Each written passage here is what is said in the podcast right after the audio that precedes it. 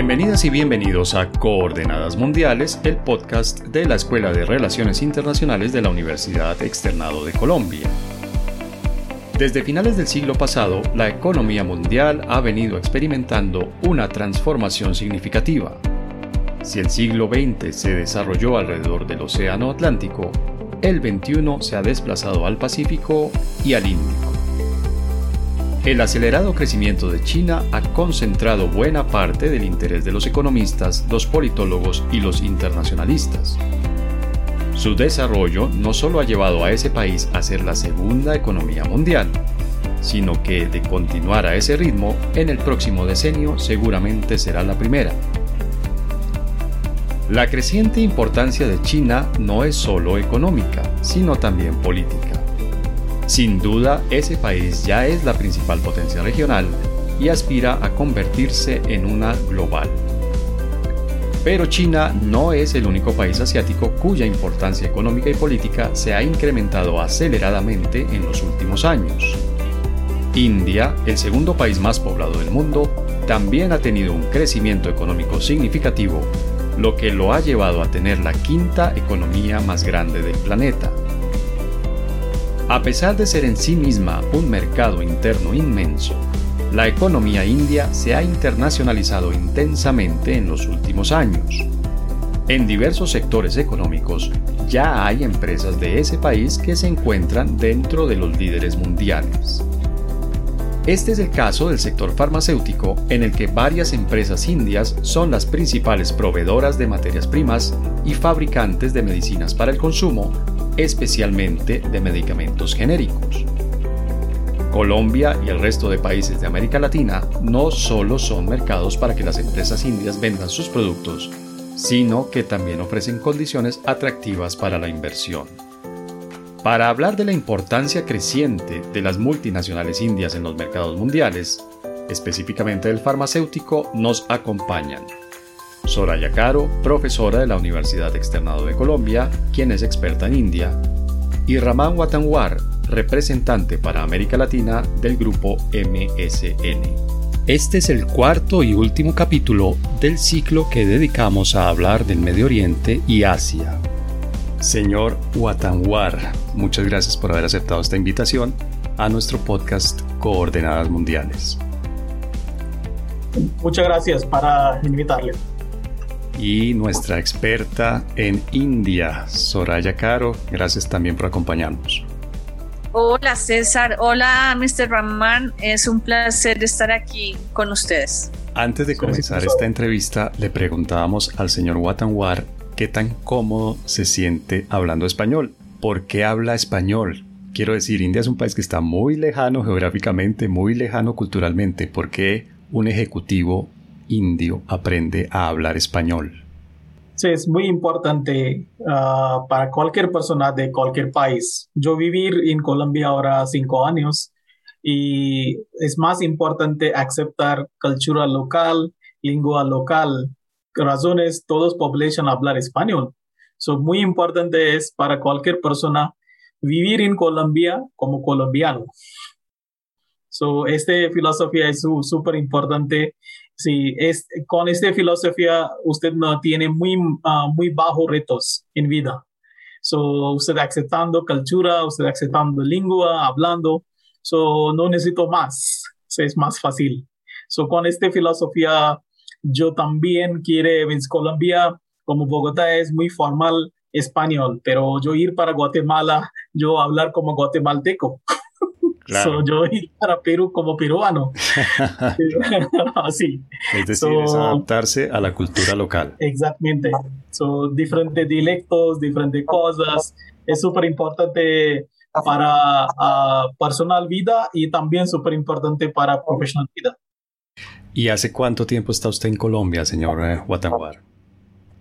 Yo vivir acá en Colombia ahora seis años. Ah, yo soy ah, como ahora más colombiano, son mucho tiempo. pero me gusta, encanta vivir aquí en Bogotá. ¿Por qué llegó a Colombia? Sí, yo llego en Colombia con uh, gerente general de una otra empresa hindú, se llama Cipla. So yo abrir uh, empresa Cipla en Colombia. Eso fue hace seis años y usted llegó aquí a América Latina a abrir mercado para esta empresa inicial que nos menciona, Cipla. Cipla, sí. ¿Esta empresa es de qué sector? ¿También es del sector farmacéutico? Farmacéuticos. Bueno, y pues obviamente ahí la pregunta que surge, señor Watanwar, es ¿por qué las empresas indias del sector farmacéutico vienen a América Latina? ¿Qué tan normal es que una empresa india salga de su país y se venga al otro lado del mundo a buscar negocios y hacer negocios aquí? Sí, de, usted sabe, India tengo una grande industria farmacéuticos y India exportar más, más o menos 30 hasta 40% de genéricos todo el mundo. So, en este caso, nosotros, empresas de India, es exportando productos en todos los países, incluyendo América Latina. ¿En qué pasó uh, después de un nivel? Es difícil uh, para trabajar desde India. So, esta razón, eh, normalmente, como pasé en otras industrias, en industria farmacéutica también, de muchos gerentes llegar en diferentes países, abrir empresas, de contratar uh, muchos gerentes, en expandir presencia en mercado. En misma manera, yo llegar eh, aquí en Colombia, en Cipla, Cipla tengo buenos negocios, yo abrir uh, subsidiario de Cipla en Colombia, abrir oficinas y crear un foundation de ventas, foundation de empresa en Colombia. So, eh, igual manera yo también comenzar con MSN en Colombia como primero persona de América Latina. Uh, primero persona a comenzar en América Latina, uh, como ahora cinco años antes, uh, más o menos cinco años. Y ahora nosotros somos 150 personas en América Latina en cinco años. 150 personas. Soraya, esto que nos cuenta el señor Watanwar, ¿qué tan normal es? Es decir, ¿qué tantas empresas indias están saliendo al mundo? ¿Qué tantas empresas indias están llegando a América Latina? No solamente del sector farmacéutico, sino de todos los sectores económicos. Pues, pues mira, César, el tema es que la industria, la industria en India eh, comienza a desarrollarse más o menos hacia mediados del siglo pasado, hacia los 50, y la salida de empresas india, indias hacia el mundo empieza a verificarse en esa época. Entonces, em, empresas que, ya son conocidas en América Latina como Tata, como Bachanagar, como Birla, eh, eh, y como otras industrias eh, en diferentes sectores empiezan a salir primero, saliendo primero hacia los países cercanos, porque todavía le tenían mucho temor a la, pues, al hecho de invertir afuera. Entonces invertían cerca a, a India invertían también en los países africanos, en donde el imperio británico había estado. Eh, y después, con el tiempo, cuando empiezan a ganar experiencia en exportaciones y en inversión, eh, empiezan a invertir y eh, los indios son empresarios muy arriesgados, ellos no le tienen miedo a nada. a ellos no les importa si hay estabilidad, estabilidad política, si hay guerras, si no hay guerras, a ellos lo que les importa es salir e internacionalizar su industria internacionalizar toda la actividad productiva que ya está madura.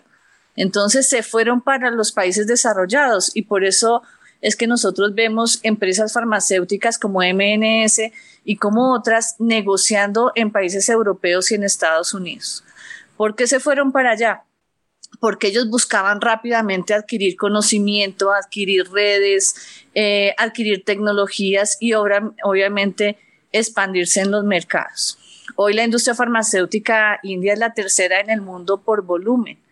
Suple el 50% de la demanda global de vacunas, como se ha visto en las noticias recientemente. Sin India en este momento no tendríamos vacunas.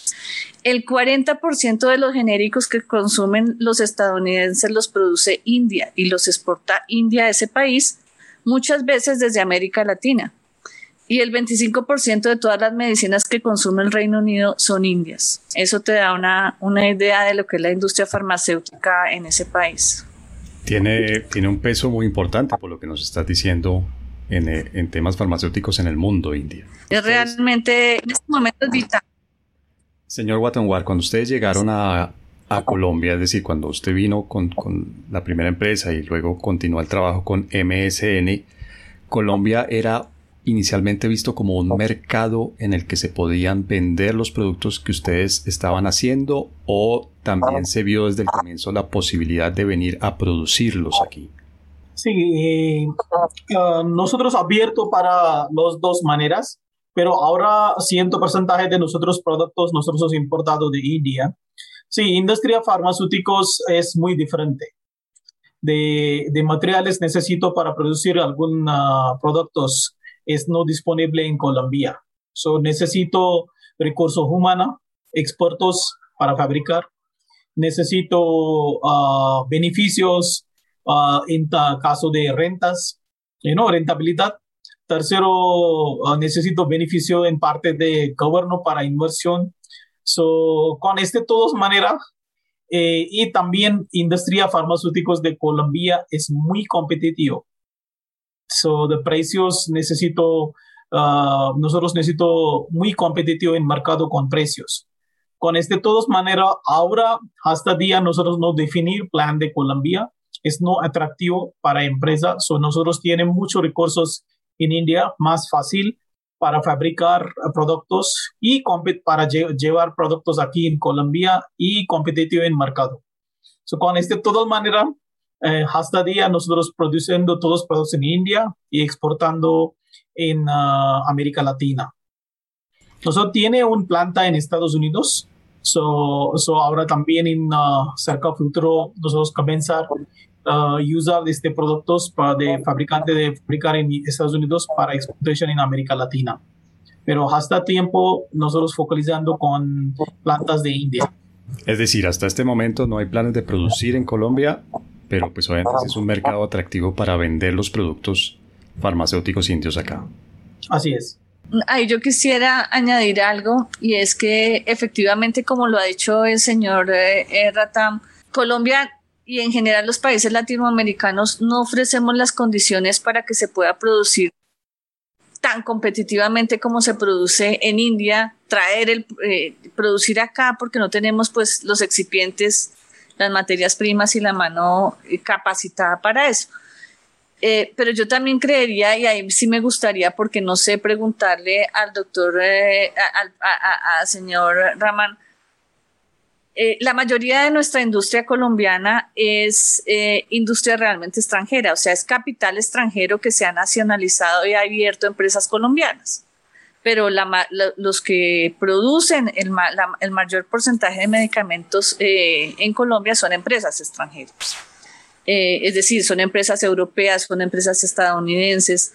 Y entonces ahí yo siempre he tenido una pregunta para hacerle a, a, señor Ramani, es cómo podría lograrse si el gobierno da todos los incentivos, si logramos capacitar nuestra gente, ¿cómo podría lograrse que la industria india trabaje con la industria colombiana en la producción de materias primas o en la producción de genéricos, que es algo que quiere hacer la industria, el, país? So, en caso de, no, de industria farmacéuticos, el tipo de productos eh, MSN manejar es totalmente diferente. Es muy innovador. Nosotros somos de uh, productos es nichos. Nosotros tiene muchos productos como primero genéricos. So, este producto necesita muy alto nivel de tecnología y alto nivel de uh, fabricación de unidad. So, ¿cómo, ¿cómo, nosotros producir materia prima, producto terminando en India? Uh, todos infraestructura disponible y centro de investigación.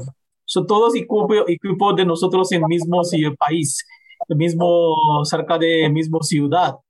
es fácilmente apoyar mucho. Crean, para crear nueva infraestructura en eh, Colombia, yo pensé es grande reto. Eh, necesito, mercado Colombia es como farmacéutico, es, es como 4 a 4.5 billón dólares. El mercado es no atractivo para crear uh, siempre un planta para Colombia. Ok, este es este un, mi uh, pensamiento en este tema. So, pero uh, algunos países con uh, gobierno tengo, gobiernos tengo diferentes políticas para inversión, para, para promoción de inversión. So, en este cosas, gobiernos tengo muchas políticas muy, muy atractivas para empresas para invertir. Pero realmente de, de, de grande reto es uh, disponibilidad de recursos humanos y segundo, materia primas y otras cosas para fabricación. Eh, no hay en Colombia este tipo de plantas. So, so por ejemplo, nosotros ah, también después de, tiene un planta de construcción, uh, tiene un planta estabilizado para fabricación de producto terminado. También todos recursos en todas cosas nosotros necesitamos importar. No posible disponibilidad de este cosas en Colombia. Con este tema, uh, realmente, realmente yo pensé para como mercado Colombia o así, eh, también dependencia con uh, mercado grande, mercado de fabricante país como India es suficiente. Es no, no crear ningún uh, problema, es, es también sirve todos requisitos de país. Hemos hablado hasta ahora principalmente de medicamentos, de drogas genéricas. La industria farmacéutica india, esa es su gran, eh, digamos, diferencia, su gran eh, característica en la que es realmente competitiva. Claro, es el segundo productor de genéricos después de Estados Unidos. Y los genéricos que producen son de altísima calidad. Y por eso pues ha logrado penetrar todo tipo de países, países desarrollados y países en vía de desarrollo, países pobres como los africanos. Eh, entonces sí, esa es una de sus grandes eh, ventajas. Pero India y en particular la empresa del señor Raman produce también otro tipo de medicamentos. En, en India, por ejemplo, se produce por contrato. Las grandes farmacéuticas subcontratan en India la producción de sus medicamentos. Es decir, muchos de los medicamentos que consumimos de otras firmas, Pfizer y las demás, son producidos en, India. Entonces, eh, pues es una industria tremendamente desarrollada y competitiva. Y ellos deciden producir en India por lo mismo que está diciendo el señor Raman, porque es muy barato y porque todo está integrado. La investigación, la producción de materias primas, eh, la fabricación, el empaque, todo está integrado. Entonces es muy fácil para India, obviamente con una ingente mano de obra, o sea, y muy calificada, pues producir eh, compitiendo muy bien. Sí, a mí me gustaría que el, eh, señor Ramán nos contara un poco cómo India logra llegar a ese punto de, desarrollo, de nivel tecnológico. Eh, cómo, por ejemplo, logra el desarrollo de, las, de los medicamentos contra el SIDA. Sí, de, este es un largo historia, como una, algunos muy buenas empresas o uh, como dueños de empresas, ellos comenzar. Por ejemplo, mi uh, anterior empresa, Cipla. Cipla uh, comenzar de fabricación en, antes de independencia de India. So, de, después, como talento humano disponible, y también uh, de gobierno tengo diferentes planta, plantas de este de plantas de gobierno. Gobierno tomar muchas iniciativas para crear plantas en India. So, por ejemplo, gobierno tengo una planta de uh, fabricación en Hyderabad. Tengo diferentes plantas para fabricación de vacunas. De, Hopkins, este un instituto, Hopkins Institute, este un antiguo instituto, de muchas IDPL, este un laboratorio en Hyderabad. So, ¿qué pasó? Este, todos plantas, eh, entrenar muchos profesionales. So, después este profesionales salir a crear otras empresas. So, son muchos científicos este, creando con este plantas. So, yo, yo pensé uh, de iniciativas de gobierno con empresas gobierno y también iniciativas de eh, privado. Los dos apoyar mucho. And then después que pasó en India, como tengo diferente, este grande país, and también tengo mucho, mucho, um, muchas, muchas recursos disponibilidad, uh, disponible. Es crecimiento es fácil. So, después uh, comienza de industria, materia prima, crecer mucho. Después mi industria, producto terminando crecer ahora como nosotros empresa MSN, nosotros somos muy joven empresa. Este siempre comenzar 17 años antes, en 2003. So, en 2003 nosotros comenzar, pero ahora nosotros tiene presencia en 65 países. En América Latina nosotros tenemos cuatro empresas en, en cinco años. En todo el mundo nosotros tiene cerca de 18, 20 empresas. So, diferentes empresas, diferentes maneras de trabajo, diferentes eh, focos. Así es nosotros creciendo. Nosotros somos un 20 um, mayor empresas genéricos creciendo en mundo, dentro de 20 uh, grandes empresas. Y ahora, en caso de portfolio de productos, número de productos, nosotros somos mundial número uno. Por ejemplo, en materia prima, en DMFs, nosotros mundial número uno. Solo en Estados Unidos nosotros tiene más de 425 productos en este registrado, materia prima. Y en producto terminado también nosotros manejando un portfolio de 300 productos. Alto costo productos, cardiovascular, oncología, diabetes, para sistema neuropsiquiatría, de, también para dolor, eh, algunos productos para uh, urología, muchos diferentes tipos de productos nosotros manejando y también ahora en proceso lanzar nueve, nueve división, se llama Wellness.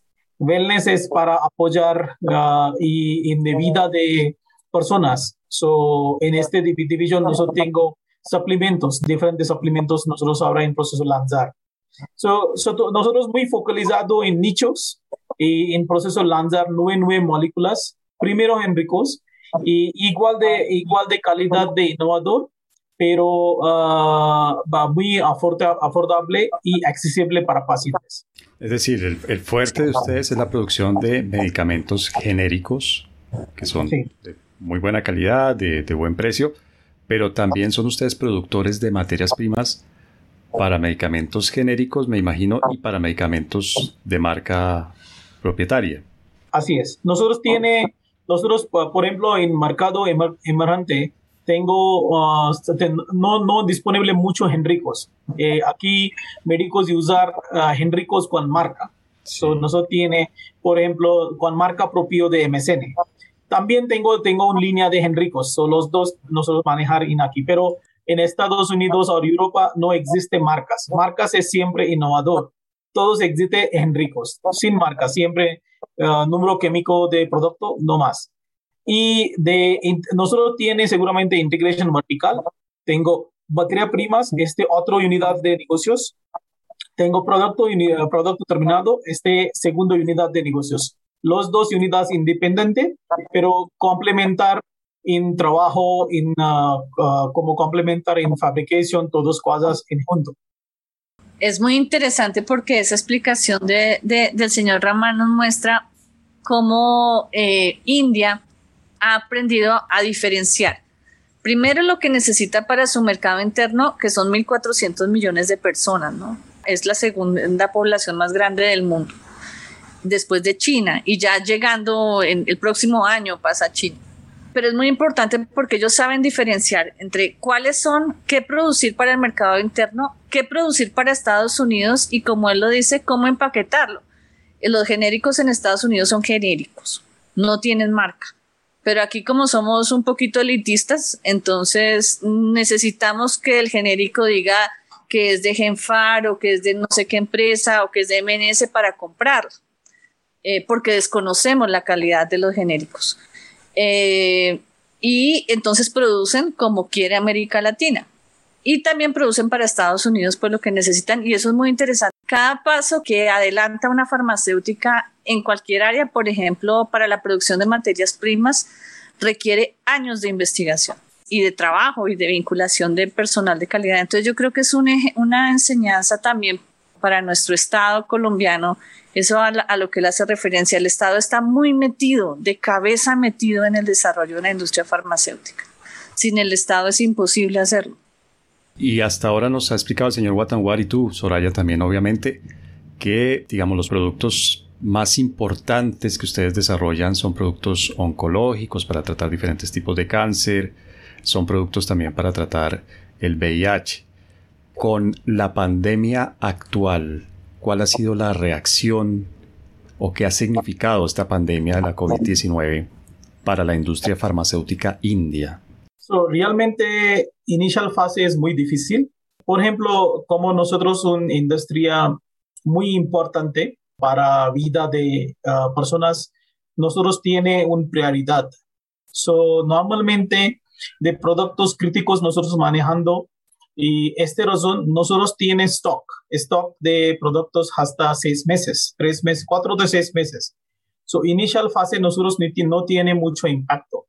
Realmente tengo impacto con tema de logísticos.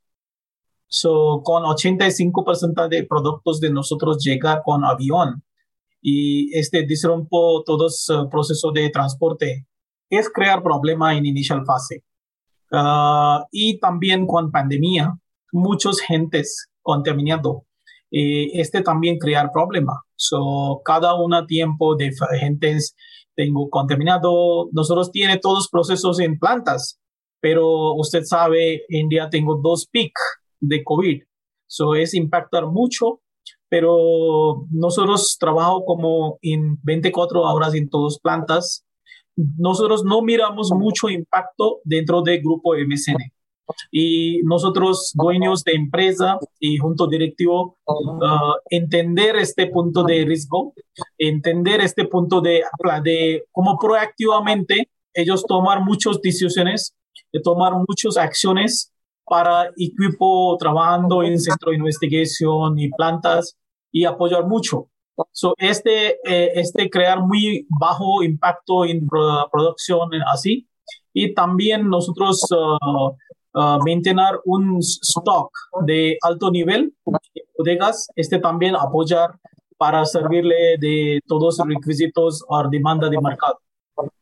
O sea que no ha sido un impacto muy fuerte sobre la producción de MSN y de, me imagino, otras empresas indias.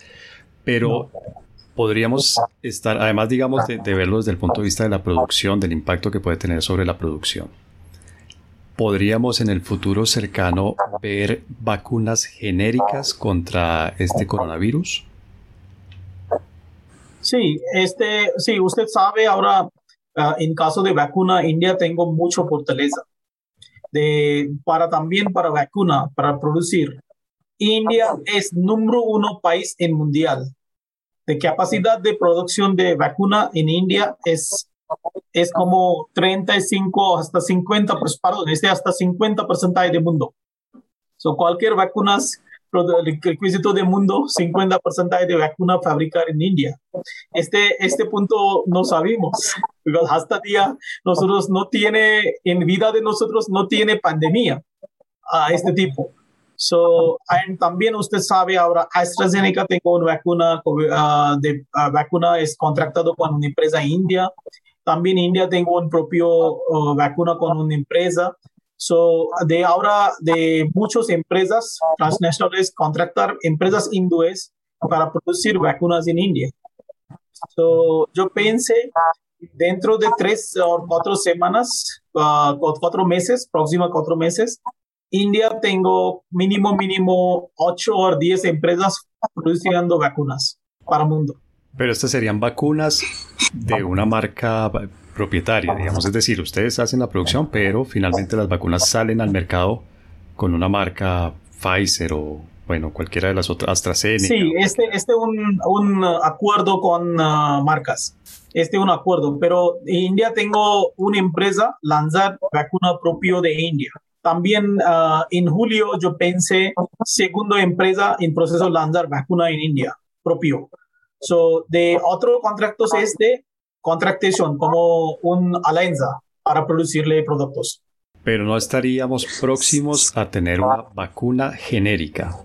Este es un punto en discusión ahora de, de muchos, uh, usted sabe, international, en comunidad uh, político, ahora ellos hablando de este punto es que ahí hay un tema y es que en este momento se está negociando en la OMC una propuesta de India y de Sudáfrica fue eliminar las patentes o el periodo de protección de patentes, que es cuando, cuando tú sabes que cuando se vence la patente después de 20 años es cuando las empresas pueden empezar a producir genéricos.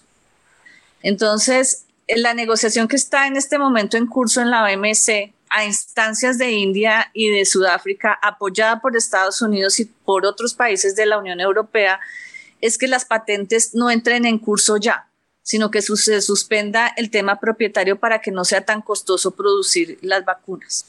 Entonces, seguramente India sí va a empezar a producir vacunas genéricas, pero ahora pues están en ese proceso de proveer al mundo de vacunas a lo, cueste lo que cueste. Lo que, lo que sí es un temor eh, que yo he visto mucho en la prensa, sobre todo europea, es que como India ha tenido, como dice el señor Raman, dos picos muy graves, eso ha concentrado la producción de vacunas para el mercado indio. Y el abastecimiento del mercado global, pues se ha quedado un poco corto, porque India era la que proveía a la OMS de esas vacunas. Entonces, hasta que no logre controlar su pico, y por eso el mundo debe apoyar a India en ese sentido, India no puede seguir eh, proveyendo al mundo de, de tantas vacunas. Ese es el riesgo que yo veo. Es decir, hasta este momento están produciendo vacunas para los grandes, las grandes firmas farmacéuticas. Muy próximamente van a sacar una vacuna de una firma farmacéutica india, por decirlo en términos más claros, con una marca india, una vacuna con una marca india y es posible, esto todavía no está en claro, pero es posible que en el futuro también haya vacunas genéricas producidas. No, quiere, quiere, corregir, quiere correr un punto. Nosotros hablando de tema de COVID, vacuna de COVID, pero India tengo muchas empresas, tengo vacunas genéricos. Ellos producirle este vacunas genéricos. So, en vacuna nosotros no, no usar palabra genérico, razones, este, este un producto diferente. Este se llama biosimilares o biotechnology product. En caso de biotechnology productos, nosotros no es posible copiar exactamente el mismo producto. Este copiar de tecnología, pero producirle como totalmente nuevos productos. Como en inglés dice, it's not possible to copy 100%. It's not possible to have the dicto product, product So, es no posible A en genéricos productos farmacéuticos A y B, los dos 100% igual, es posible. Because razones, este productos químicos. Pero en caso de biotecnología, este no químico. Este, este bio, bioproductos. So, con, uh, so, eh, con esta razón, de, y nosotros tiene vacunas disponibles por ejemplo, de uh, Mundial Salud, uh, Organización de Mundial Salud y PAHO, India es número uno uh, proveedor de vacuna. Una cosa es la producción de genéricos en donde tú puedes eh, producir 100% igual un producto una vez vence la patente y otra cosa es esto de las vacunas que son desarrollos biotecnológicos en donde no se puede copiar exactamente pero es incluso un proceso mucho más costoso que el de la producción de genéricos. Claro, entonces eh, estos son los biosimilares, que no son exactamente iguales, pero que tienen un efecto similar, es decir, un efecto de protección y de inmunización similar al de la vacuna original, del desarrollo original de la vacuna. Sí. Claro que sí, con expertos. Muy bien, muchas gracias.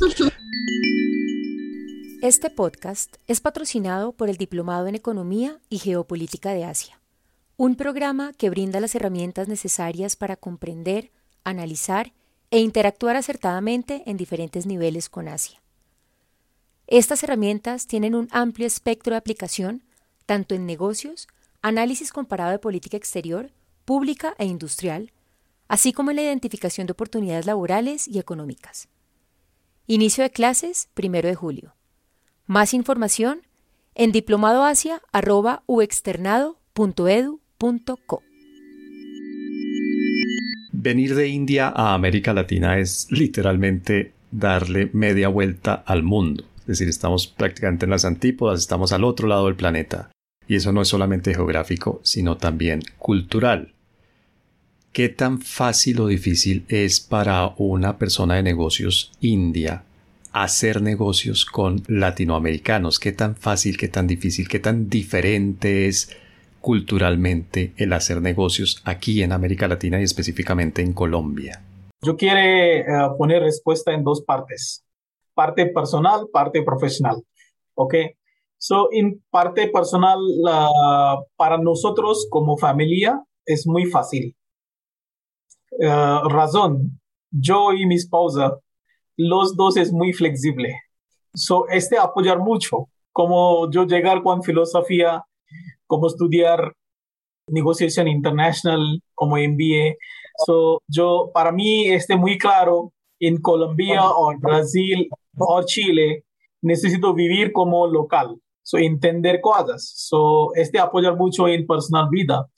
Igual manera, mi esposa también es, eh, tengo mismo pensamiento y mi hijo también mismo pensamiento. Este apoyar mucho para adaptar, para crear un conexiones, relacionamiento con amigos, todos puntos. Este apoyar mucho.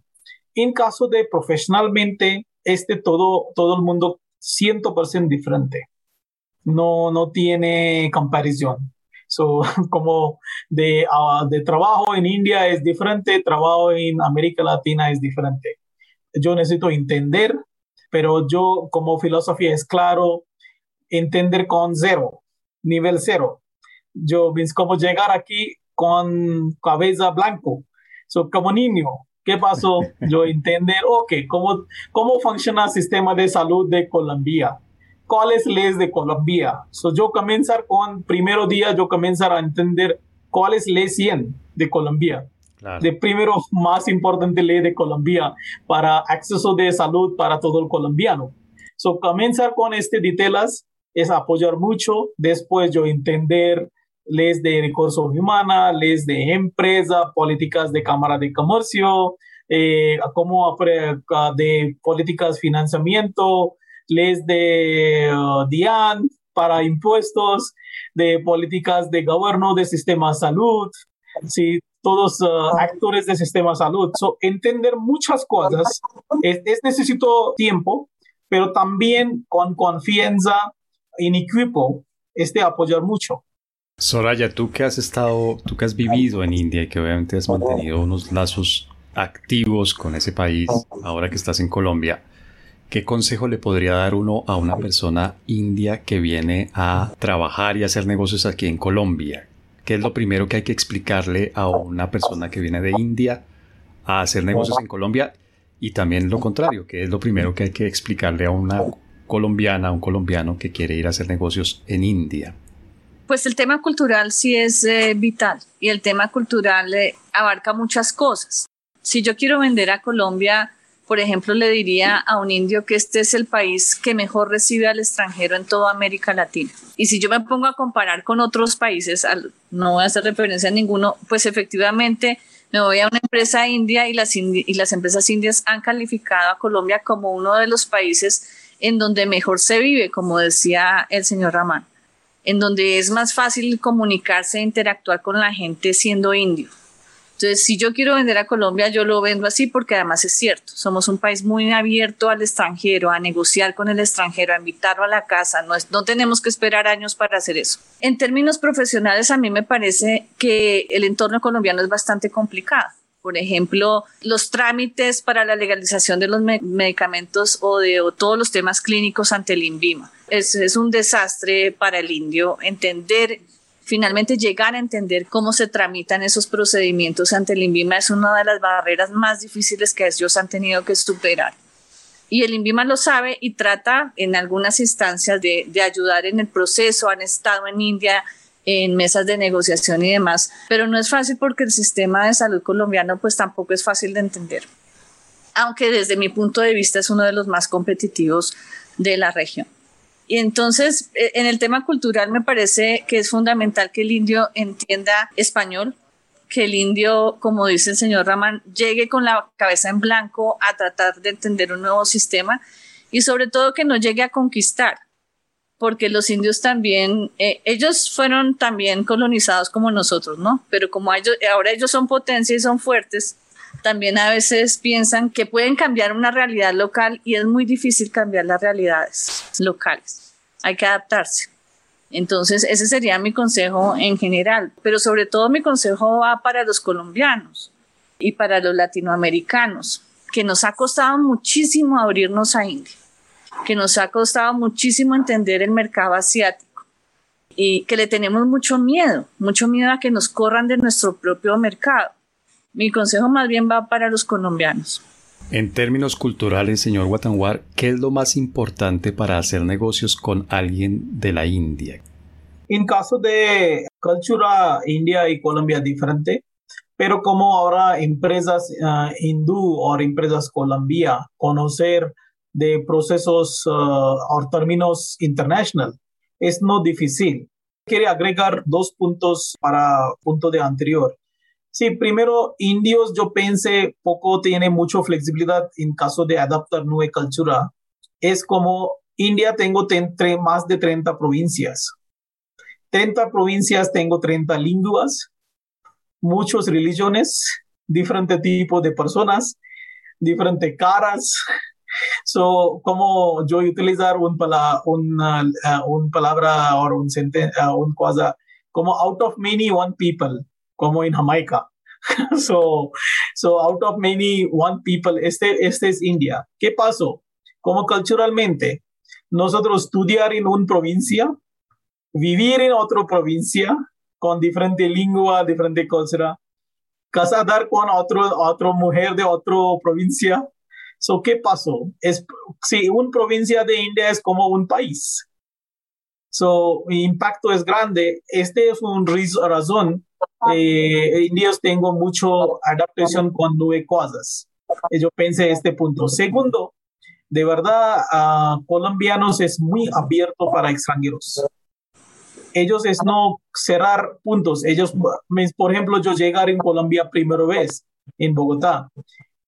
Ah, yo no hablar ninguno español. Buenos días también difícil, gracias también difícil, todo es difícil. Uh, so, so en aeropuerto hablando con taxista. Taxista no hablar inglés, pero tratando, tiene un, no, un actitud para apoyar. Eh, apoyar y con diferente manera de trabajo, diferente comunicación. Él dice, ok, llegar en carro, vamos, así. So, este, este es, es buena actitud para Colombia. Este un, uh, yo, uh, yo, yo pensé, este es un fortaleza del país es muy bueno para Colombia, para abierto para recibir extranjeros. Y como ahora nosotros dice en India, Vasudevam, Vasudevam Kutumbakam. So, como dice, de todo el mundo es como ahora es un casa, es, es un, este, todo el mundo es junto. So, como ahora industrias cambiando, temas cambiando, es no posible vivir un país solo. Todos necesitan apoyar todos necesito compartir recursos, todos necesito trabajo en junto para crecer, para buena calidad de vida y buen crecimiento de país y, y población. Con esta filosofía yo pensé, Colombia tengo muy buena posición en el mundo. La recomendación bibliográfica de Coordenadas Mundiales. Y antes de que nos despidamos, quisiera pedirles que nos hicieran una recomendación sobre una película, sobre un libro, sobre una serie, algo en lo que la gente que está interesada en India, en hacer negocios con India, en el mundo empresarial indio, pueda encontrar información que le dé más luces.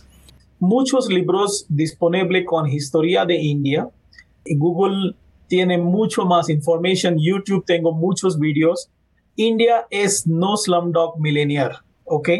De muchas veces este película, películas, este tipo de documentarias es, no es India. Ahora India es cambiar mucho. Son muchas veces malas cosas pasar muy rápidamente. Necesito, algunas personas necesito ver, entiendo en India, este culturalmente todos diferentes países.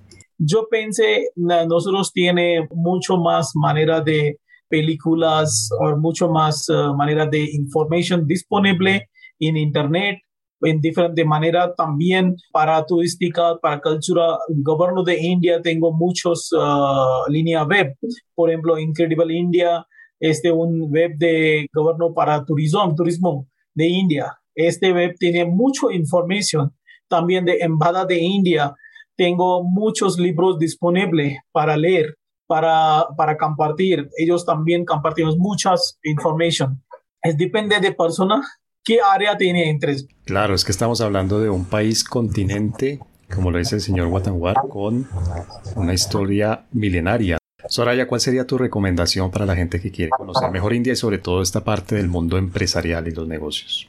Es que si uno quiere conocer de verdad India, debe dejarse llevar como turista no solamente a la parte histórica, sino a la modernidad, que siempre se mezcla en India con la parte histórica. Pero antes de emprender ese viaje, entender y dimensionar al sitio que uno va. Es que el estado más pequeño de India tiene 45 millones de habitantes. Uno de los estados más grandes tiene 270 millones de habitantes, es decir, solito podría ser uno de los países más grandes del mundo.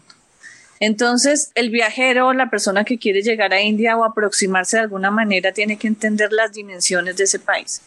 Y segundo, ¿qué te podría decir yo de, por ejemplo, en películas? Hay una película que se llama Miss India. Es una película que en este momento está calificada como una de las mejores en cartelera, por lo menos cuando tú chequeas en la red.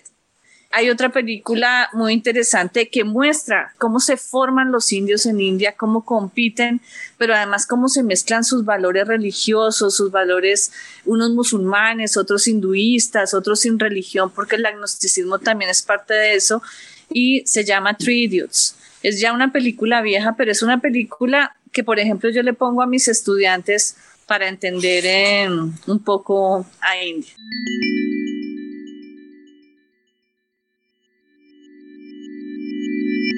Bueno, pues señor Raman Watanwar, muchas gracias por haber aceptado esta invitación, por habernos hablado de la industria farmacéutica india, de su llegada aquí a América Latina. Gracias por habernos acompañado. Muchas gracias para invitarle. Muchas gracias, señor César y señora Soria para esta invitación. Muchos éxitos. Gracias y feliz tarde. Gracias, Soraya. Feliz tarde. Muchas gracias por habernos acompañado. No, a ti, César, y felicitaciones por abrirle este espacio a India. Eso muestra que en el externado trabajamos por una política exterior multidireccional, que es lo que ahora necesita el mundo.